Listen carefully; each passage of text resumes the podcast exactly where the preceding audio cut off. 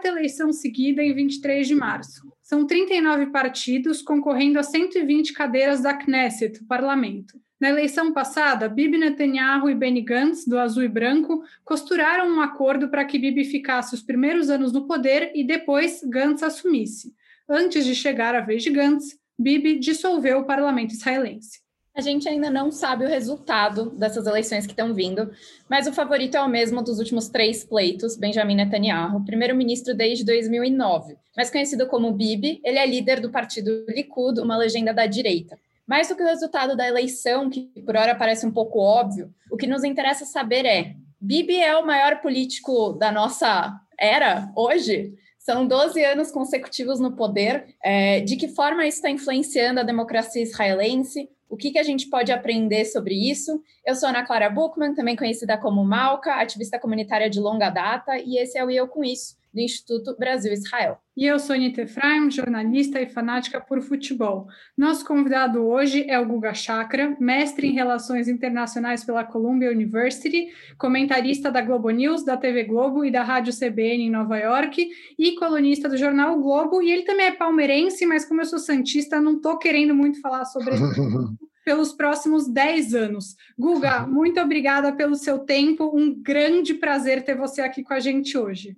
Oi, Anitta. Oi, Malco. Uma honra para mim ter sido convidado pelo IB para participar desse podcast. Achei legal que a Anitta é fanática por futebol, mas vamos lá falar do, do Netanyahu é, e de Israel é, um pouco. Poxa, primeira pergunta, Guga. Você costuma falar que o Bibi é um dos maiores políticos em atividade em todo o mundo. Por que, que você tem falado isso? Ele é um dos maiores políticos em atividade do mundo, ao lado da Angela Merkel, mas talvez até mais do que a Angela Merkel.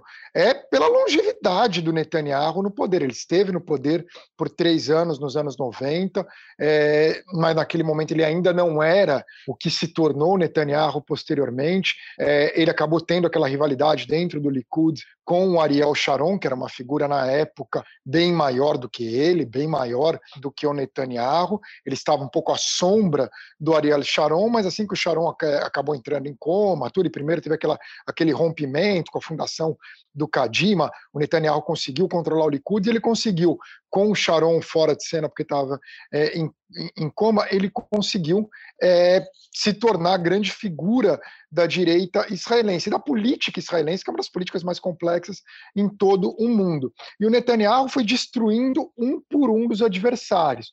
Começa que ele destruiu a esquerda israelense é, que hoje é extremamente fraca. Quer dizer, o Partido Trabalhista, que dominou a política israelense por décadas, é, enfrenta dificuldades para conseguir é, entrar no Knesset, né, para ter um número mínimo de votos para é, ter, ter uma presença no Knesset. O Meretz continua é, um, um, partido muito de nicho, ainda não conseguiu uma amplitude é, nacional, continua um partido menor. Então a esquerda israelense o Netanyahu destruiu.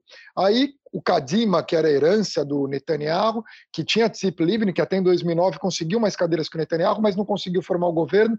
O Netanyahu acabou dominando e a Tzip Livni desapareceu da política israelense junto com o Kadima. É, o Lieberman foi outro que tentou bater de frente com o Netanyahu, também nunca conseguiu subir ali daquele patamar de cadeira dele é, no parlamento. Daí já, aí tudo já na direita israelense. É, o Naftali Bennett tentou, não conseguiu. O Benny Gantz foi trucidado pelo Netanyahu. Impressionante o nó que o Netanyahu deu no Benny Gantz, que também aí era centro, centro-direita, vamos colocar assim. Agora o Yair Lapid, que talvez consiga, porque é, é bem inteligente, tudo, a gente tem que ver é, como vai ser, quem vai conseguir formar coalizão, mas talvez seja mais um que o Netanyahu consiga destruir. Então ele consegue destruir, ele consegue se perpetuar é, no poder. Então, outra coisa que ele consegue é isso, que sempre que a gente dá o Netanyahu como morto, até ontem eu comparei com o Tom Brady é, no, na, na, na, Globo News, que a gente sempre dá como agora acabou, Tom Brady esse ano ele tá velho, vai perder, ele vai lá e ganha o Super Bowl de novo, e que nem o Netanyahu, é, ele é odiado por uns, idolatrado por outros, né? Ele também provoca essa polarização muito grande, o Tom Brady. Então, Netanyahu vai lá e consegue dar a volta por cima. Um monte de gente, eu inclusive achava que ele estaria acabado com os escândalos de corrupção. Ele conseguiu superar os escândalos de corrupção. Quando ele foi meio que isolado pelos Estados Unidos no governo Obama, é, que ele decidiu bater de frente com Obama na questão do acordo com o Irã, e a, ser contra o acordo nuclear não foi o problema. O problema do Netanyahu foi que ele foi ao Congresso americano criticar o Obama, convite dos opositores do Obama, do Partido Republicano. Essa que foi a questão.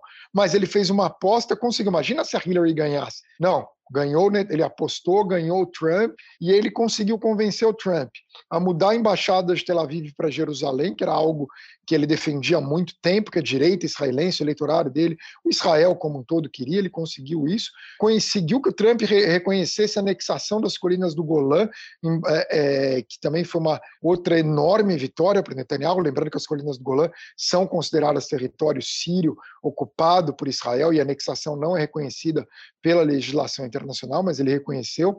Ele conseguiu convencer o Trump a sair do acordo nuclear do Irã, que eu pessoalmente acho ruim, acho que não beneficia Israel, os Estados Unidos terem saído, mas era isso que o Netanyahu queria, ele atingiu o objetivo dele, é, é, então é mais uma vitória dele. E ele teve aquela sacada de que os inimigos de Israel. É, Israel não era inimigo de todo mundo árabe.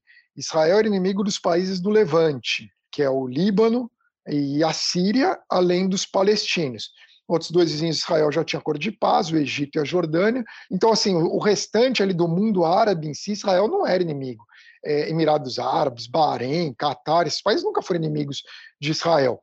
Ele teve essa sacada e ele conseguiu, ao longo de 10 anos, buscar uma aproximação, trabalhando junto com os Emirados Árabes, depois usando um pouco o Trump e o Jared Kushner, para estabelecer relações é, com, com, com Emirados Árabes, com Bahrein, quer dizer, com Marrocos. Posteriormente, Marrocos foi num outro é, contexto, mas também era um país que não era inimigo de Israel. Sempre importante frisar que a pessoa é, mais é, influente é, no governo marroquino é um judeu, né, o Andrés Azulay, é, mas daí o que pesou muito foi que os Estados Unidos deram o Saara Ocidental para o Marrocos, em troca o Marrocos não tem problema com Israel, é, fez esse acordo, então ele foi conseguindo costurar tudo. Então, isso que chama a atenção dele, de ele ser um dos políticos mais hábeis de todo mundo. Isso não significa que eu concorde é, com o Netanyahu, com as políticas do Netanyahu, com a agenda dele.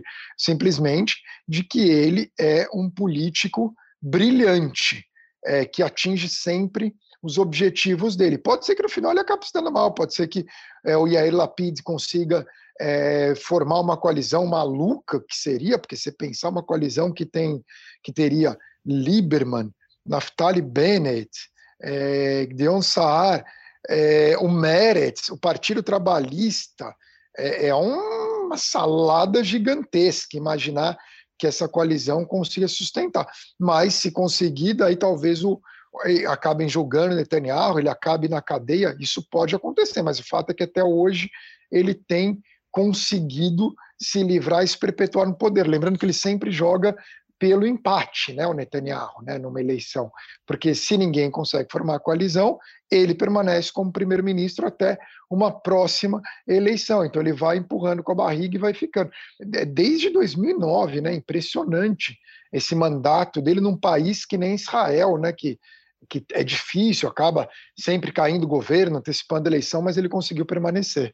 É, acho bem curioso, porque o nome do Yair Lapid, é, a Anitta vai lembrar, a gente morava em Israel, era 2013, e aí estava tendo eleições para o parlamento, e aí surgiu o nome do Yair Lapid. Para os nossos ouvintes que não, que não são tão familiar, é, familiarizados com Yair Lapid, ele era o Bonner da TV israelense, podemos dizer assim. Então, ele era aquela personalidade jornalística, e por algum tempo ninguém apostou muito nele, mas ele está se mantendo firme de maneira consolidada, vou colocar entre algumas muitas aspas, desde esse período, né? E ele também é, mas... é o aliado do Benny Gantz na última eleição, eles tiveram um racha, e porque justamente o que levou o Benny Gantz a se associar ao Netanyahu para formar governo, né? Mas ele está no cenário já, já faz algum tempo. É, o Yair Lapid ele entra bem com um discurso centrista, né? Ele não é de esquerda, ele é centro mesmo é, literalmente, vamos colocar, ele seria próximo ao que é o Macron é, na França, é, que essa, essa postura mais centrista que ele tem, que acaba é, e, e, se posicionando mesmo contra o Netanyahu. Quer dizer, o que une todos esses políticos que tem uma ideologia extremamente distinta entre eles é a oposição ao Netanyahu. Então, assim, talvez ele consiga costurar, mas ele vai estar lidando ali com políticos que também são hábeis, o, o próprio Lieberman, é, o Naftali Bennett, que todos esses vão ter que estar no governo, ele vai ter que convencer o, o traba os trabalhistas, o Meretz, tudo bem, daí talvez ele forme um governo contra o Netanyahu, só que não é que ele teve muita cadeira, porque o Benny Gantz, de fato, teve o mesmo número, até chegou a ter mais cadeira que o Netanyahu. O Yair Lapid, não.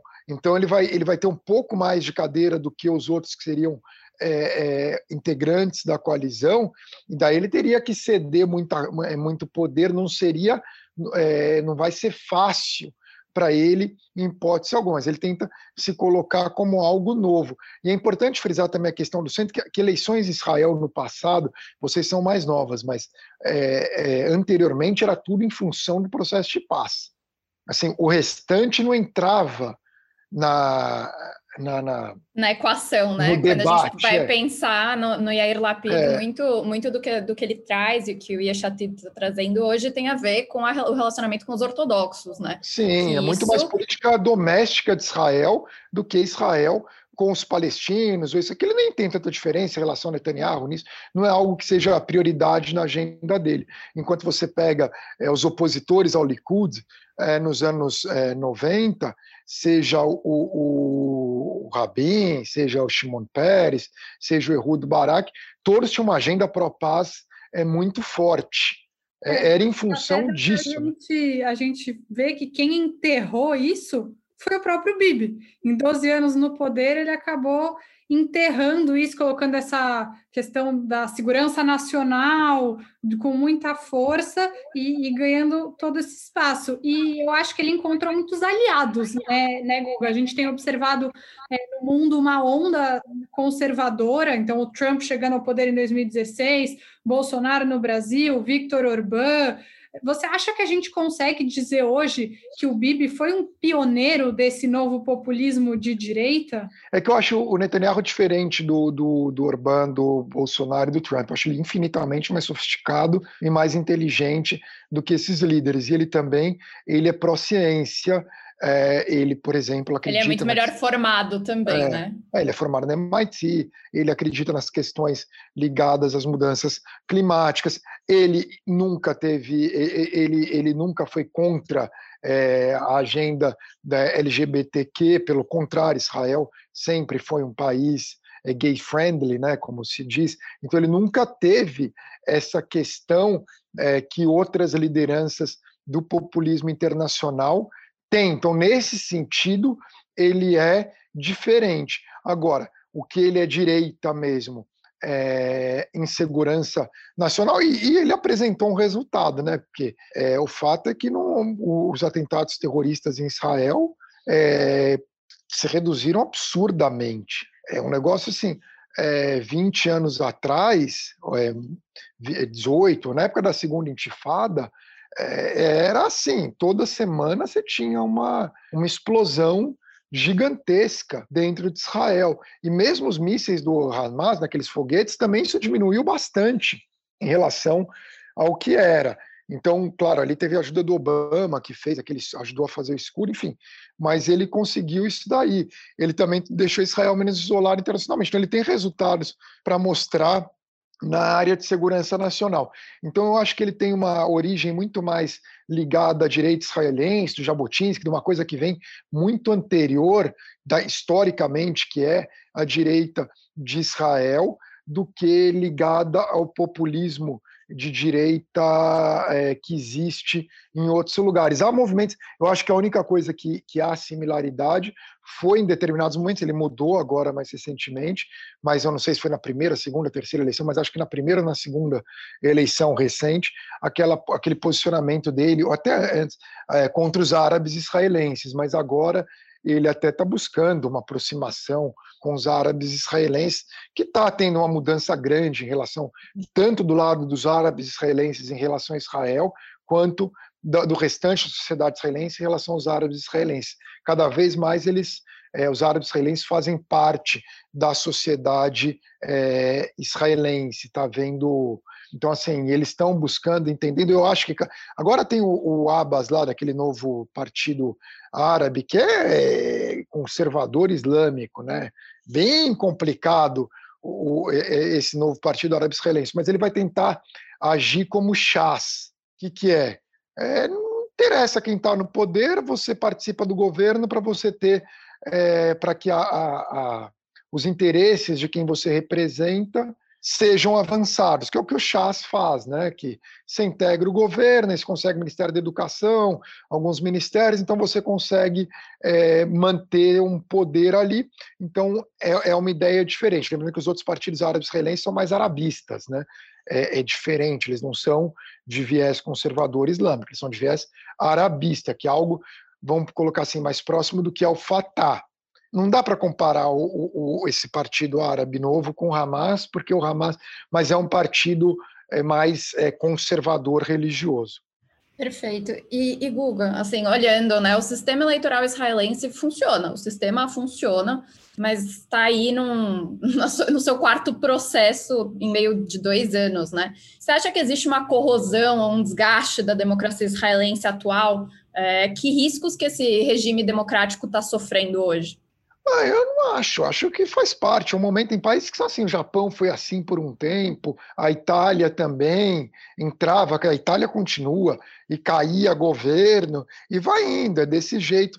Israel, aos poucos, eu acho que vai é, se acertando, assim, vai, eles vão conseguir chegar um momento, talvez seja depois dessa eleição, que acaba tendo ali é, alguém vai conseguir se consolidar é, como primeiro-ministro. Eu acho que toda a questão envolve o Netanyahu, né? No limite é a questão do Netanyahu. Se não tivesse Netanyahu, acho que tudo seria mais fácil de contornar. Se o Likud tivesse um outro líder, talvez ele conseguisse com mais facilidade montar uma coalizão de direita é, em Israel. A esquerda israelense é triste, porque é admirável a esquerda israelense e tudo, mas é triste o que aconteceu, uma tragédia.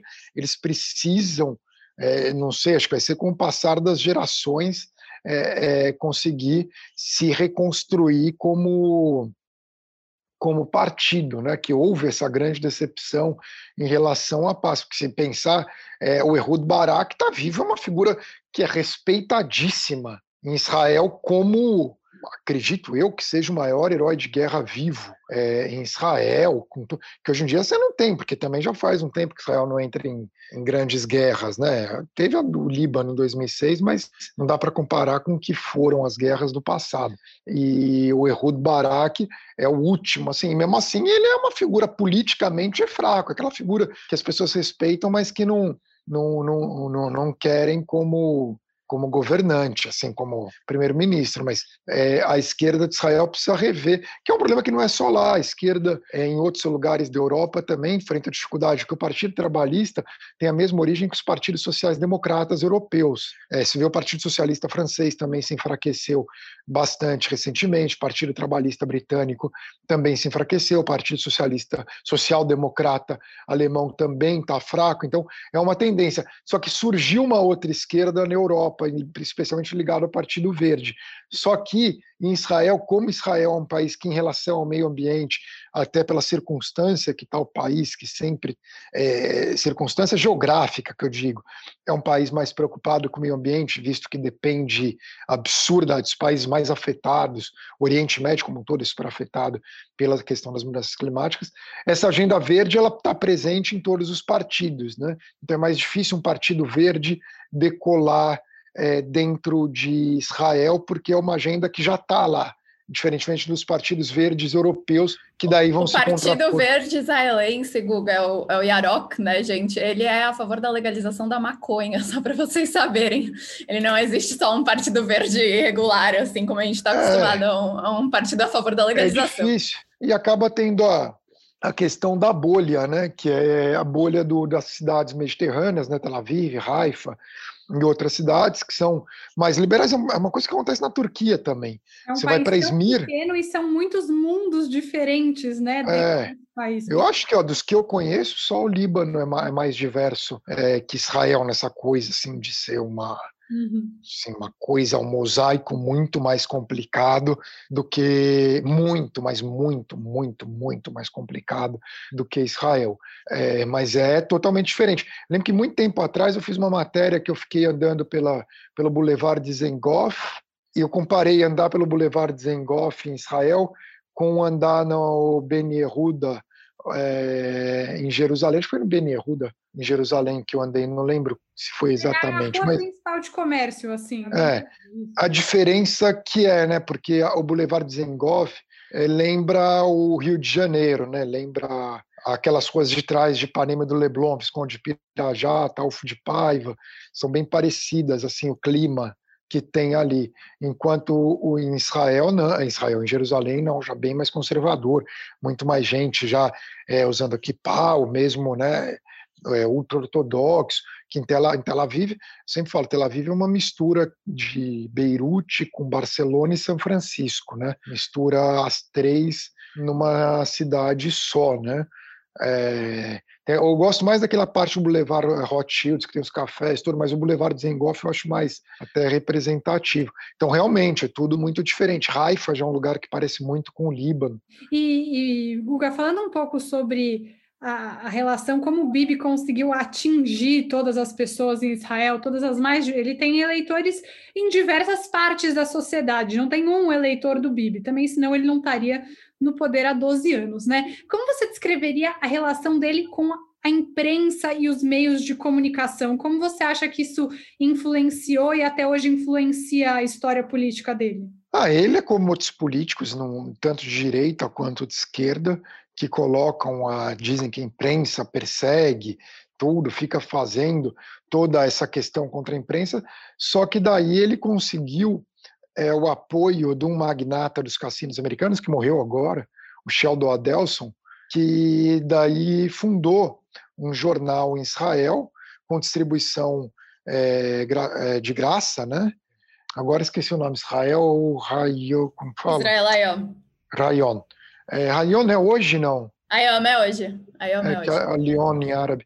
É, e daí ele, ele conseguiu ter o apoio desse jornal. Aí tem até aquele escândalo que ele é investigado com Yediot, Yediot Ahranot, mas que nunca apoiou, na verdade, foi uma coisa, mas ele conseguiu esse apoio desse jornal, e daí ele vai lidando. Então é mais ou menos como todos os líderes. Ele não é, ele usa a rede social, mas não é como Trump, é, é, é diferente até pelo comportamento, ele é muito mais educado que o Trump, ele não vai... O filho dele, sim, né, o Yair Lapid.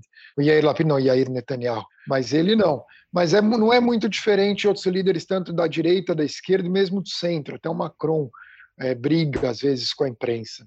E aí o Lapid, que tem passado algum tempo aí com o número 3, Bolsonaro. É, e, aí, Netanyahu, né? O Yair Netanyahu. Yair Netanyahu, é, sim. É, e aí, fizeram até um podcast juntos. E aí fizeram um podcast sabia. juntos. Isso aconteceu. E aí o Eduardo Bolsonaro fala assim: nós somos muito amigos, você tem até o mesmo nome do meu pai, Yair, Jair. Aí você fica Nossa. constrangimento. Aí você passa aquela vergonha alheia. Exatamente. Guga, o Netanyahu já viu aí muitos momentos da política americana, né? Então, ele uhum. viu o processo de paz acontecendo dentro do governo Clinton, ele viu Bush indo aí para o Oriente Médio a guerra, ele passou pelo Obama e passou pelo Trump, e agora com Biden.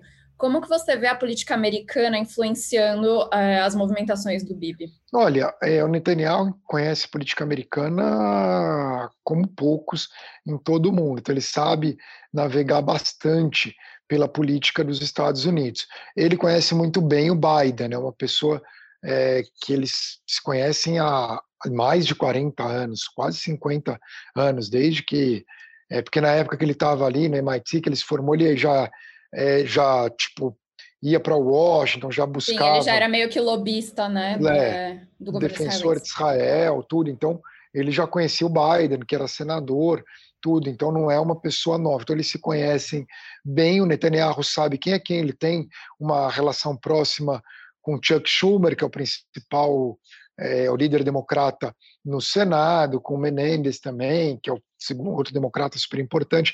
Então ele tem uma relação muito, ele conhece, ele sabe como lidar com todos com todas essas figuras no Partido Republicano mais ainda e ele tem os aliados dele dentro da comunidade judaica eu acho que o problema maior do Netanyahu hoje com a política americana seria bom tem um lado que ele ignora que é o lado que não é anti-Israel mas é antissemita da direita, extrema-direita americana, desses grupos supremacistas. Eles são antissemitas, mas é antissemita clássico, eles não são anti-Israel, são antissemitas.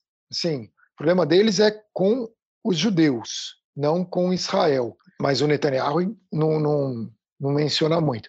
E há é, a esquerda, que aí também há setores antissemitas, mas tem setores que não, que são críticos de Israel, muitos deles da comunidade judaica. O próprio Bernie Sanders é um crítico é, fortíssimo do Netanyahu, né? na verdade, não de Israel, crítico do Netanyahu. É, e daí você entra mais ao Ocasio Cortez, é, outras deputadas, mas não só eles, muitas pessoas da comunidade judaica é, de Nova York é, que não gostam do Netanyahu, especialmente o pessoal mais jovem. Né? A comunidade judaica dos Estados Unidos é, aqui, especialmente em Nova York, como vocês sabem, tem todo aquele pessoal é, que eles chamam de Reform Jew, né? Tipo, reformistas, né? É, Reform Judaism, né? Que seria, né? É, que são bem é, mais é, progressistas, liberais, tanto no judaísmo quanto também em outras questões, né? Muito ativistas em questões ligadas a direito ao casamento de pessoas do mesmo sexo, direito ao aborto, com um diálogo interreligioso muito grande, com muita proximidade com a comunidade é, afro-americana. Então você vê na porta ali do, do Jewish Community Center, né, que é um tipo, um clube, né, aqui o JCC, tem Black Lives Matter gigantesco, é, muito engajados com questões de imigrantes, tudo. Então tem isso daí que eles naturalmente eles são diferentes do Netanyahu. Essa é a primeira questão. É, as pessoas mais velhas se identificam muito com uma Israel é, antiga, é, dos kibbutzim, né, de ir para o kibbutz, daquela construção da Israel é, socialista que teve no passado, uma coisa muito forte. Então, eles também, é, isso pesa. Uma terceira questão é a força do, do, do, do, da, da, do, do judaísmo mais religioso em Israel, em questões ligadas à conversão é, de judeus. Então, eles acham tudo isso um pouco, é, eles discordam totalmente, eles acham que o Netanyahu dá muita força para isso. O controle ali sobre o Muro das Lamentações, que eles querem é, que possa rezar todo mundo junto, né, sem separar é, homem de mulher, isso tem um peso também que eles criticam. A questão, aquela lei da identidade israelense, né? Exato, é a lei do, do Estado judeu, né? Que Israel é, aquilo é, foi um choque. Aquilo, aquilo foi, foi um muito choque. ruim. É. E acho que tem uma coisa legal para te contar, Guga. Tem uma, uma pesquisa que se faz nos Estados Unidos a cada X anos, que eu não sei qual é, que é a Pew Research da comunidade judaica, né? Uhum. E agora, ano após ano dessas pesquisas, se, se enxerga que os judeus americanos estão se isolando cada vez mais de Israel. Israel está deixando de ser uma prioridade no contexto comunitário dos judeus americanos porque eles não se sentem bem-vindos, eles não se sentem representados no Estado de Israel, principalmente quando a gente está falando nas questões religiosas ou mesmo nas questões políticas, como você estava falando. Então, isso já é, assim, notável, pesquisa atrás de pesquisa. É, então, eles, porque eles discordam dessa guinada que deu para a direita, porque eles são mais progressistas. Então, a guinada para a direita entra em choque com eles e com o que eles gostam ainda de, de, Israel, uma coisa muito mais contra o governo, acho que contra o país eles gostam. E a questão dos palestinos, porque eles acham que tem que ter um Estado é, palestino, né? que é, não tem por que não ter a paz. Assim, a coisa da paz continuou bastante forte aqui. Então, é, agora, é interessante que na questão dos palestinos eles são muito críticos. Quando entra a questão do Irã, eles veem o Irã assim como uma ameaça a Israel, não é que tenham simpatia, ninguém tem simpatia pelo regime iraniano aqui nos Estados Unidos. Porém, eles, como assim, a administração Obama e a do Biden, eles acham que o acordo nuclear é uma boa saída.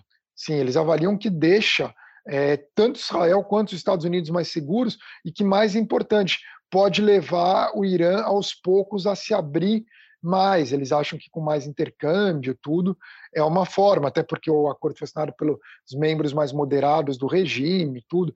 Então, isso acaba gerando muito antagonismo entre é, essa.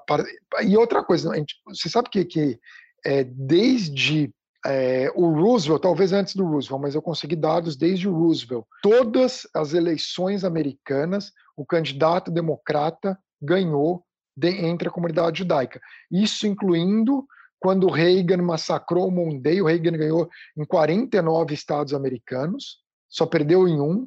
Mesmo assim, na comunidade judaica, o Mondale, que era democrata, ganhou. E quando Nixon também ganhou em 49 estados, só perdeu em um e, e a comunidade judaica americana votou no McGovern.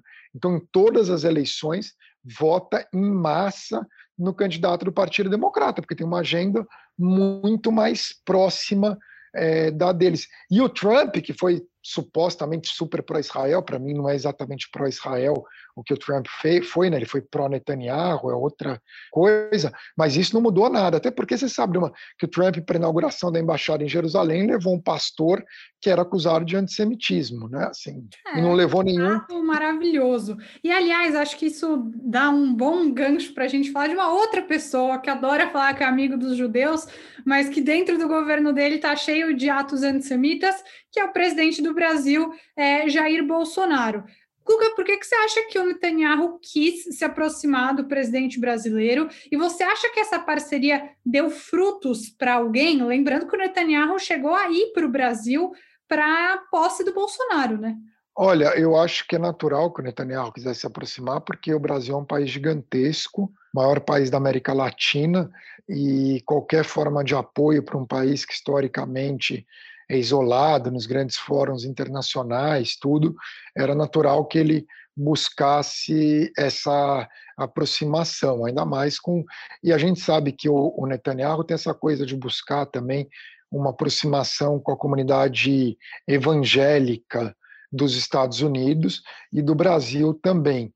E o Bolsonaro é apoiado pela comunidade evangélica é, não por toda, né, por setores da comunidade evangélica, que é algo gigantesco, né, não dá para generalizar. Então foi natural que ele buscasse esse apoio até simbolicamente, para se o Bolsonaro falava que ia transferir a embaixada de Tel Aviv para Jerusalém, se o Brasil transferisse, seria um divisor de águas muito grande. Então ele foi buscar, assim como também ele fez acordo de paz com ditaduras no mundo árabe, porque ele precisa diminuir o isolamento dele, é normal, é realpolitik, também não é é, então, foi por isso. Agora, do outro lado, do lado do Brasil, eles têm uma Israel imaginária, que é muito comum é, em setores da comunidade evangélica e entre os uh, muitos bolsonaristas. Eles não têm muita ideia de qual é Israel real. É, não, e é muito claro. curioso porque a Israel real não necessariamente receberia de braços abertos não, é, não, esse perfil de comunidade. Não. Não, se ele soubesse, por exemplo, é, da, da, do apoio à comunidade gay que tem, a passeata gay lá é, em Israel. Um aborto é, muito mais brando. Sim, é, você tem também é, tem uma tolerância religiosa super grande, mas é, acima de tudo é uma questão da, da ciência, né? Da, é, que a gente viu bastante na Covid-19, né? Que é, próprio governo do Netanyahu, que eles dizem aliados, que foi dos governos que mais é, adotou lockdowns, que apostou nas vacinas, tudo com super sucesso. Começou mal, a gente sabe que teve momentos muito ruins em Israel, especialmente é, que isso até gerou polêmica aqui em Nova York, teve o mesmo problema em relação é, às comunidades mais religiosas em Israel que não respeitavam tanto as recomendações, quer dizer, é, como funerais gigantescos, né, com é, vou aproveitar para indicar um episódio que a Malca um episódio. sobre Já ia falar sobre isso. Sobre as aglomerações ultra-ortodoxas e que a Marta Topio, que é antropóloga, explica né, esse fenômeno. É maravilhoso esse episódio. É porque... Recomendo, voltem uns episódios atrás, pessoal. Eu vou ouvir. Eu vou ouvir esse episódio, não, porque aqui teve a mesma coisa, né, no Brooklyn. Sim, foi realmente também, difícil. A gente comentou é, sobre a ambivalência, né? Tanto no é, Brooklyn quanto em Israel. Que ficou complicado. Então, é, é mas se, eu arrisco dizer que isso afetou a performance israelense no combate à, à pandemia, sim. Com certeza, porque... eram os maiores números de contaminação é. dentro, da, dentro do, do, país, então realmente a comunidade ortodoxa foi realmente foi um problema aí na hora de conter a pandemia. E aí, isso vai para a minha próxima pergunta, Guga. O processo de vacinação em Israel foi o que a gente mais falou e que virou notícia no mundo inteiro nos últimos tempos. E o país está começando a engatinhar para a vida normal. Você acha que o Bibi cresceu durante esse período de vacinação? É, você acha que isso foi um, um ponto de virada para ele? Ah, eu acho que passaram a ter, eu leio Haaretz bastante, vejo que é um jornal de esquerda, que até ali na questão da vacinação há elogios ao Netanyahu. Isso tem. Tem aquela polêmica em relação à vacinação dos palestinos, mas daí é uma coisa é, paralela, sim, se focar na questão da vacinação dos israelenses, ele é o maior sucesso do mundo, né? Foi o mais bem sucedido. Eu só queria complementar uma coisa daquele Israel imaginário, que também tem uma questão que eles ficam muito com a questão do cristianismo, tudo. Você sabe que o Bolsonaro, quando foi para Israel, é, ele não foi para os territórios palestinos, né? E ele se diz um super cristão. Mas a gente sabe que nos territórios palestinos está a Igreja da Natividade, em Belém.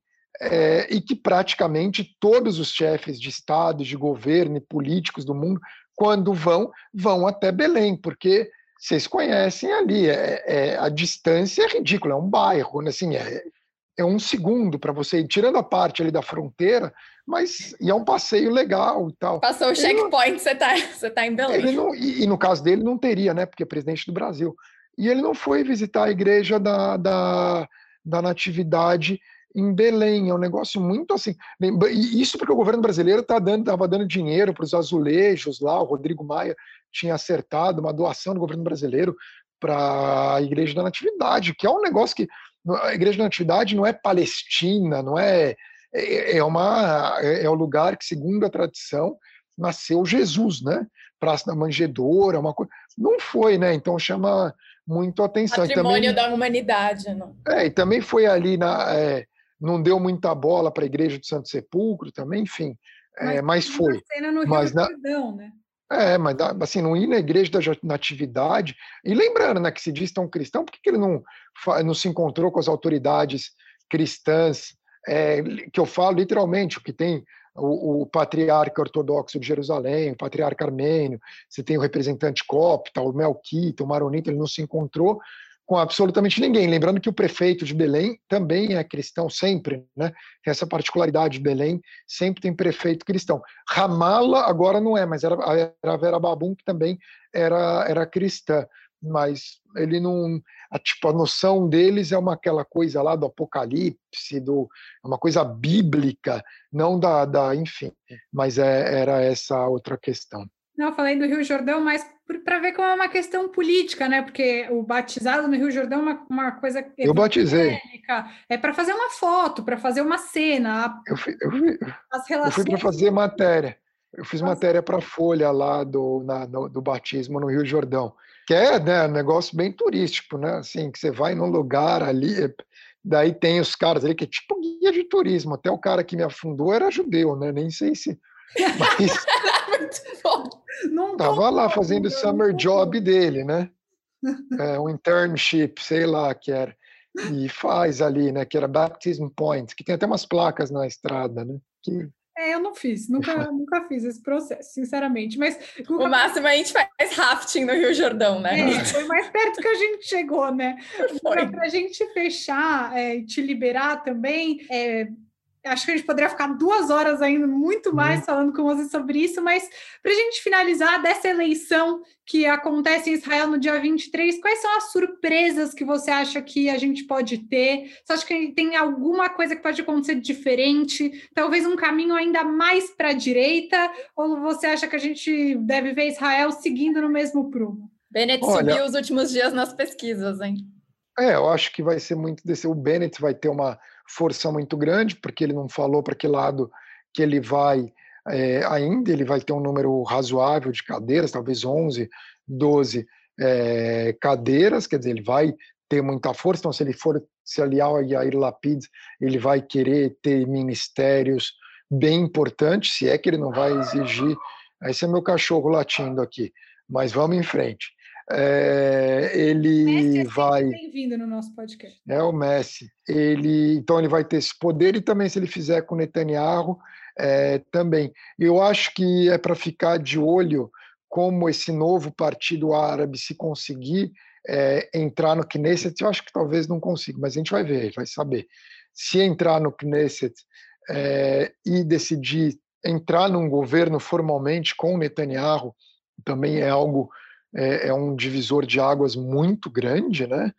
É, se isso acontecer, né, United Arab List, a lista árabe unida em português, é, que é diferente, né, da, da Joint List, que é aquele que é aquela união dos partidos árabes tradicionais, mais arabistas, também acho que vale a pena prestar atenção nessa questão. Então, acho que essa pode ser é, a diferença e também a, observar né, a dissidência do Likud, né, a, Nova Esperança, né, que seria o nome em português, Gideon Saar, que também pode é, ter uma presença ali, está tirando, né, literalmente, umas 10, 11 cadeiras que seriam é, do Likud. Então, acho que, que vai ter muito partido na, na média ali, né, dos, dos 6 aos 12, da, de 6 a 12 cadeiras. Tem que ver quem que vai entrar, né, se o Meretz vai entrar, também que o Meretz decidiu entrar separado dos trabalhistas, isso pode diminuir, no final se o Meretz não entra, é, vai ter menos partidos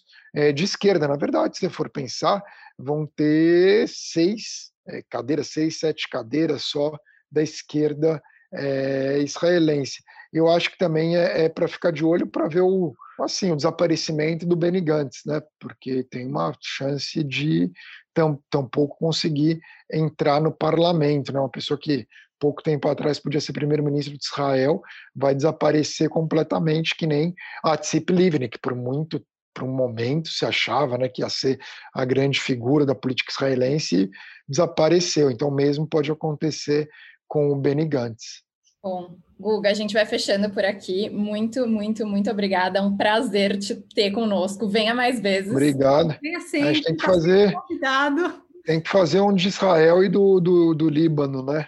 Mais a gente frente. já deixa aqui no backlog, com certeza. É, que o Líbano tem muita coisa. Vou mandar também no WhatsApp o nosso episódio sobre aglomerações ortodoxas, caso você queira ouvir. Tá bom, não, manda sim, tá bom, mas obrigado. Obrigada uma honra a você, participar. foi uma grande honra é, ter você com a gente no podcast, volte sempre. E pessoal, até a próxima quarta-feira. Até a próxima quarta-feira. Pessoal, antes da gente acabar esse episódio e ir para Notícias do Mundo Judaico, a gente recebeu um áudio diretamente de Israel para contar um pouco sobre o resultado, os primeiros resultados da eleição em Israel. Então, ouçam aí agora o relato do Leonel. Olá, Leonel Karasik falando direto de Israel. Eu acabei, estamos acompanhando aqui a apuração das eleições. Os resultados preliminares são bastante interessantes nenhum dos dois lados consegue montar uma coalizão com 61 votos, ao menos com os resultados que a gente está vendo agora. Isso quer dizer que existe a possibilidade de quinta eleição em menos de dois anos, mas o que a gente vê é algo bastante interessante. Partido de Likud, partido do atual primeiro-ministro Benjamin Netanyahu, levando 31 cadeiras e o segundo maior partido, Yeshatid do Yair Lapid, levando 18 cadeiras. Ou seja, tem uma diferença significativa. Porém, isso não quer dizer ainda que o atual primeiro-ministro consiga montar uma coalizão. É, por alguns motivos. Primeiro, que ainda tem um partido Yamina, do Naftali Bennett, que eles se tornaram desafetos políticos, então não é algo muito simples. Além disso, ainda tem diversos fatores que a gente precisa levar em consideração. Tem o acordos que votos é, acima, enfim, que, que você transfere votos de um partido para o outro, você tem ainda eleitores de fora do país, soldados. Isso ainda demora um pouco para ser contado e provavelmente vai demorar ainda alguns dias, porque o comitê eleitoral já disse que não vai fechar a eleição tão rapidamente. Então, acho que a gente ainda vai ter alguns dias de ainda roendo as unhas. E o que é interessante é que os resultados foram bastante diferentes do que a gente esperava em alguns partidos. É, primeiro, todos os partidos pequenos entraram no governo, menos entraram no, passaram da, da, da, do mínimo de votos. Então, o Meretz com seis, o Kahol do Benny Gantz surpreendentemente levando sete, o Avodá com a Merav Michaeli levando sete, que sinceramente esses três partidos, em muitos momentos, pareciam que não iam entrar no Knesset, não no parlamento, e passaram, o que é bastante surpreendente. Também surpreendente foi o esvaziamento do partido Tikva Hadashah, do Gideon Sar, que chegou a despontar com 18 cadeiras, caiu para 15, 11, e se desidratou e seis, entre 6 e 7 agora no resultado final. Isso nos coloca, então, em algo que, numa situação que provavelmente nenhum dos dois lados, se a gente observar os dados é, que a gente tem agora, nenhum dos dois consegue montar uma coalizão. A coalizão do Netanyahu ainda provavelmente seria algo mais possível, porém, é difícil você dizer isso enquanto os votos não estão plenamente contados, porque, como sempre, tem um mandato que pula de um partido para o outro e a gente não sabe ainda o que vai acontecer. É... Questões interessantes. O bloco do Netanyahu é cada vez menor, o número de partidos que seriam parte dele, incluindo dois partidos que nominalmente não são sionistas, Shas e o Yadut Torah, o partido do judaísmo ortodoxo ashkenazita, e um partido que se chama Tzionut Dati, partido do sionismo religioso, que ele tomou o nome para como esse do partido, que é um partido na, no espectro israelense de extrema direita e que boa parte do público, pelo menos do, boa parte do público mesmo na, dentro da direita, não está plenamente convencido de que esse é um partido que deveria estar no governo. Porque é um partido extremista, racista, que parte dele são herdeiros políticos de um partido que já foi banido do sistema político israelense por apoiar posições racistas então, é, até uma possível coalizão seria extremamente difícil de entender como essa coalizão se formaria como se, e se ela iria se manter por mais de um ano, por exemplo. E tudo está na mão do Yamina, do Naftali Bennett, desafeto político do, do Bibi, que a gente não sabe se ele vai entrar no governo ou não. Imaginamos que, eu pessoalmente, imagino que sim, pela, pelo passado dele porém ainda não sabemos. É muito tenso, realmente mostra como a sociedade israelense ainda está extremamente polarizada. Esperava-se algo diferente? Não. Então é mais ou menos o que a gente já esperava dentro dos resultados. Um pouco diferente da, do final do voto dos partidos, dos números que a gente é, tinha visto ano passado. Porém, é, é absolutamente algo que a gente vai ter que acompanhar nos próximos dias e esperamos que na próxima semana, pelo menos, a gente consiga entender mais ou menos como vai ser a nossa vida política aqui em Israel. Muito obrigado e eu espero que a gente fique em contato. Eu traga mais é, updates do que está acontecendo aqui. Pesach Kasher Vesamer, direto de Israel. Olá, eu sou Amanda Hatzira e trago para você, ouvinte, as notícias do mundo judaico mais relevantes dessa semana. Você deve ter acompanhado a polêmica em torno de um post do político e presidente do PTB, Roberto Jefferson, no Instagram. O post com caráter antissemita causou pouca indignação, tanto nas redes sociais quanto na mídia, como bem pontuou a querida Marília Neustein. A plataforma que recusou as primeiras denúncias alegando que a postagem não violava as diretrizes da comunidade só retirou do ar na última segunda-feira, depois de três dias. Para quem não acompanhou de perto, compartilhe agora o conteúdo da imagem e mensagem compartilhadas por Jefferson em seu perfil no Instagram. Junto à ilustração de uma figura, por assim dizer, satânica, de corpo humano e cabeça de animal com direito a chifres, segurando o que seria uma criança pequena, o político escreveu a seguinte legenda, abre aspas, Baal, deidade satânica. Cananistas e judeus sacrificavam crianças para receber sua simpatia. Hoje a história se repete. Fecha aspas. Eu não sei o que choca mais: o antissemitismo escancarado ou a falta de mobilização contra esse tipo de postura que, além de tudo, é criminosa. O fato só ocupou algum espaço na mídia depois que a CONIB, a Confederação Israelita do Brasil, divulgou a notícia crime contra Roberto Jefferson e ainda assim de forma tímida. Será que falta conscientização sobre o antissemitismo? Ou o ódio contra judeus só é mais tolerável? E por quê? Segunda notícia de hoje é sobre as eleições israelenses, que acontecem no dia em que gravo o nosso quadro. A grande pergunta é se esse novo processo eleitoral é mais do mesmo ou se de fato vai gerar algum impacto na configuração da Knesset no país. Para quem não sabe, essa já é a quarta eleição em apenas dois anos em Israel. Enquanto a gente acompanha todos os desdobramentos e aguarda o resultado, que ainda deve levar alguns dias para sair, já que o voto lá é impresso, a dica para você que quer saber mais sobre os partidos que estão na disputa pelas cadeiras do parlamento é acompanhar as postagens no Instagram do IB. Lá você vai encontrar posts falando sobre cada um dos partidos, sua história, posicionamentos, orientação política e muito mais. E para quem quiser aprofundar um pouco mais no assunto, o professor e diretor acadêmico do IB, Michel German, lançou em seu canal um novo vídeo analisando os possíveis resultados. Vale muito a pena. Por hoje é isso e até a próxima. Thank you.